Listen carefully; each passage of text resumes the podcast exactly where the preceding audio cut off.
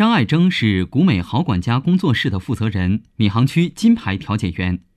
二零一零年，他从杨浦区房管局退休后，怀着老党员继续发挥余热，让老百姓能够安居乐业的一片热忱，张爱珍在古美路街道成立了古美好管家工作室，协助街道做好辖区内的房地物业纠纷调解工作，而这一干就是六年半。张爱珍告诉记者。人民调解工作看似简单，但真正想把它做好却并不容易。调解员既要有丰富的法律知识、锲而不舍、耐心细致的工作作风，还要有一个良好的心理承受能力。我以前是，呃，房管局办事处的，是作为政府行政调解的。那么后来退休以后呢，我就在街道，街道要发挥一点余热了，因为是专业的嘛。那么后来就，呃，成为人民调解员了，作为第三方人民调解员了。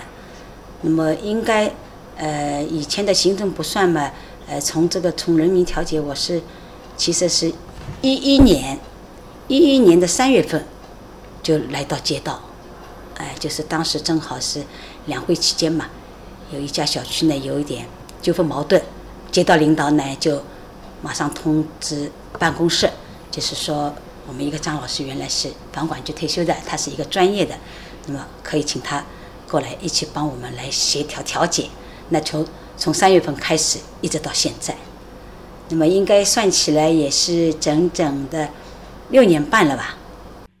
人民调解工作是为了帮助居民解决纠纷、化解矛盾。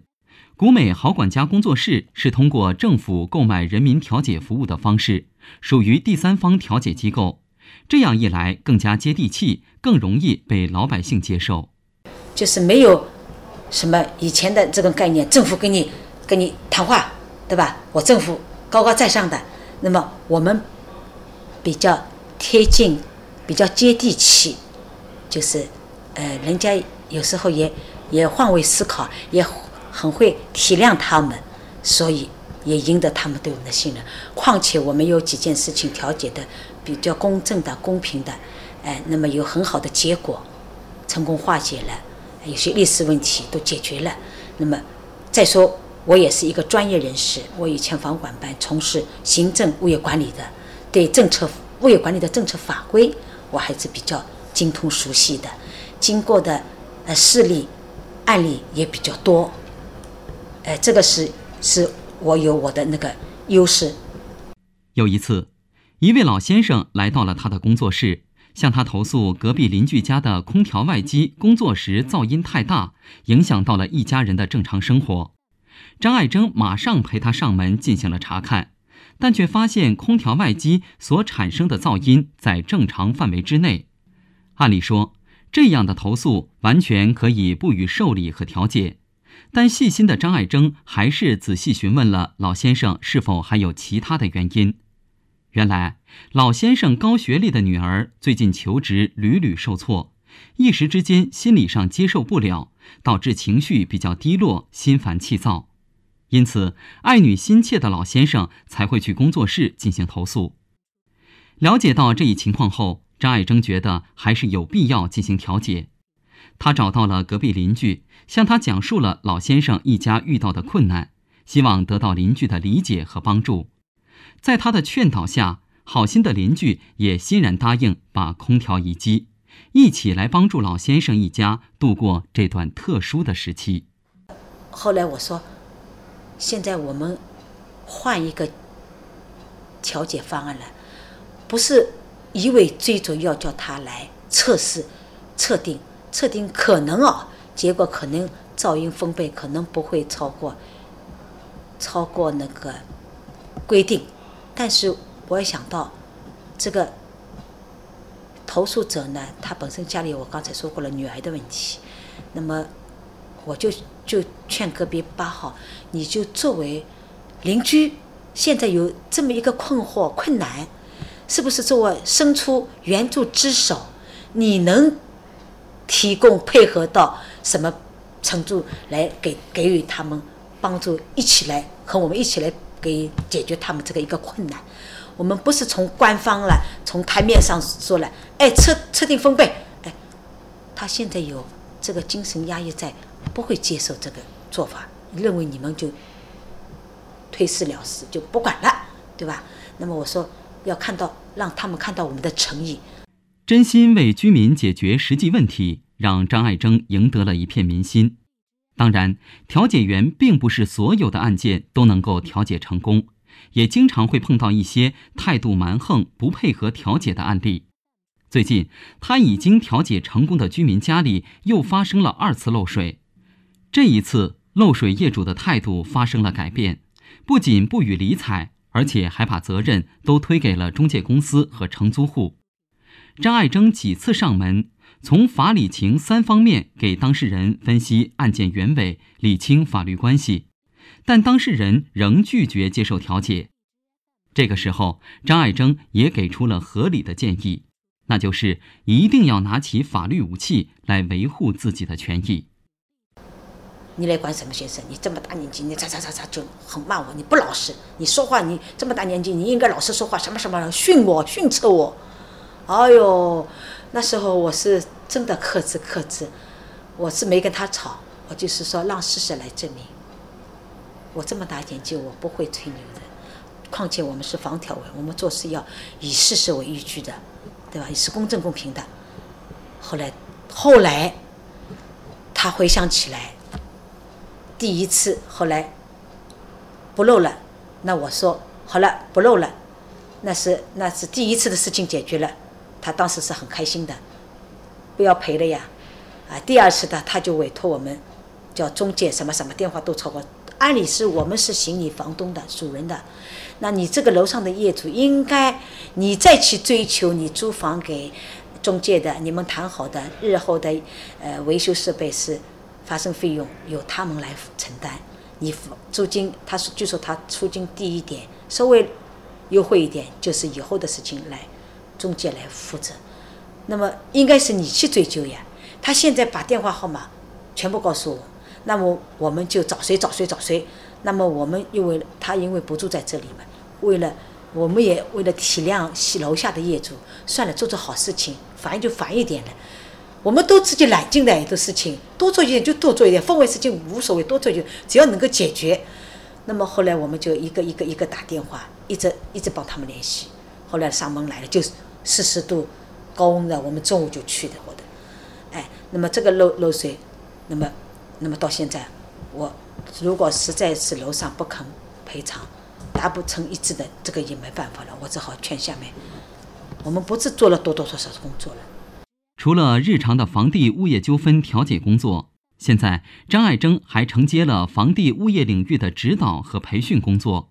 以进一步提高业委会、小区居民等相关法律法规和政策的了解程度，从源头上预防和减少纠纷的发生。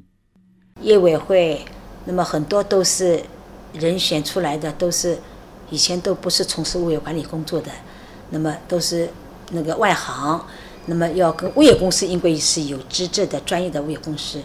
我也不是说物业公司不好，也也不乏有个别的有这种现象。有这种现象，就是业委会不太专业，自治能力缺乏一点。那么呢，有时候特别是涉及到公共收益维修资金这一块，最要主要的是一个钱的问题。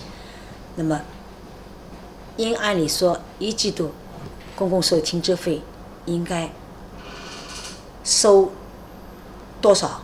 全部有报表出来，要张贴出来，而且要结算出来。那张贴你可以跟维修资金使用的一块半年贴一次，至少你按照法规规定一季度要清算一次。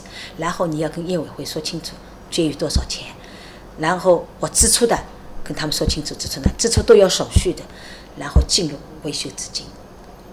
我往往物业公司就一直在放在外面不进去。那用起来可以方便，那用的时候有时候手术不全，你也不清楚它的用在哪里，所以这个现在是目前最大的问题。维修资金使用呢，应该说我们指导业委会是要他们走合法的程序。张爱珍表示，自己的年纪大了，终究有一天会离开热爱的工作岗位，他真心的希望年轻人也能够加入到调解工作中来，牢牢地构筑起维护社区和谐稳定的第一道防线。而对于那些年轻的调解员，张爱珍也给出了自己的建议：坚持和韧劲是调解的态度，丰富的法律知识是调解的武器，依法合情合理是调解的技巧。那么，一个肯定是要敬业精神、吃苦耐劳，这个肯定要的，对吧？我们不是居委，我们调解的是朝南做的业主来什么什么什么什么，冠冕堂皇的几句话。对吧？接待一定要人性化，一定要要理解投诉人来反映人的一些心情。那么一定要服务接待态度一定要好，要不厌其烦，而要宽阔的胸怀啊！不能一般计较。他一句话我气死了，这个绝对不可以。第二个就是要。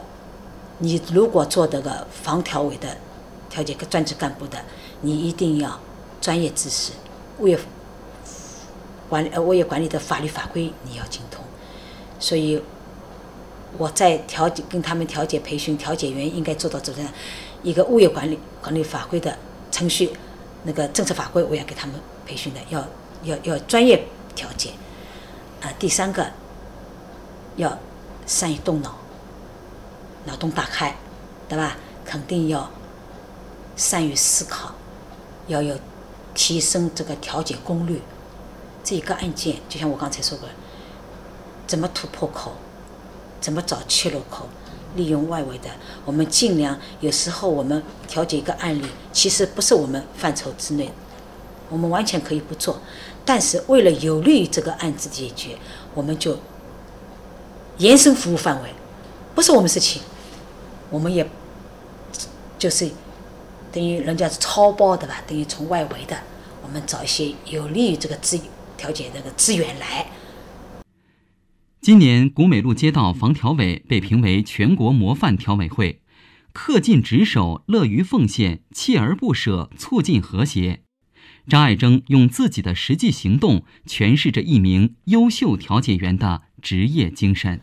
有时候一想到能给到人家帮助受害者，特别是我们十几年的历史遗留问题的，能帮助解决掉了，人家当事人都写锦旗、写表扬信，握着双手，张老师，只有你帮我们这么历史的长问题，呃呃呃呃，历史矛盾纠纷，只有你来跟我们宣传法规，我们重新学习了，有提高了认知度了，我们。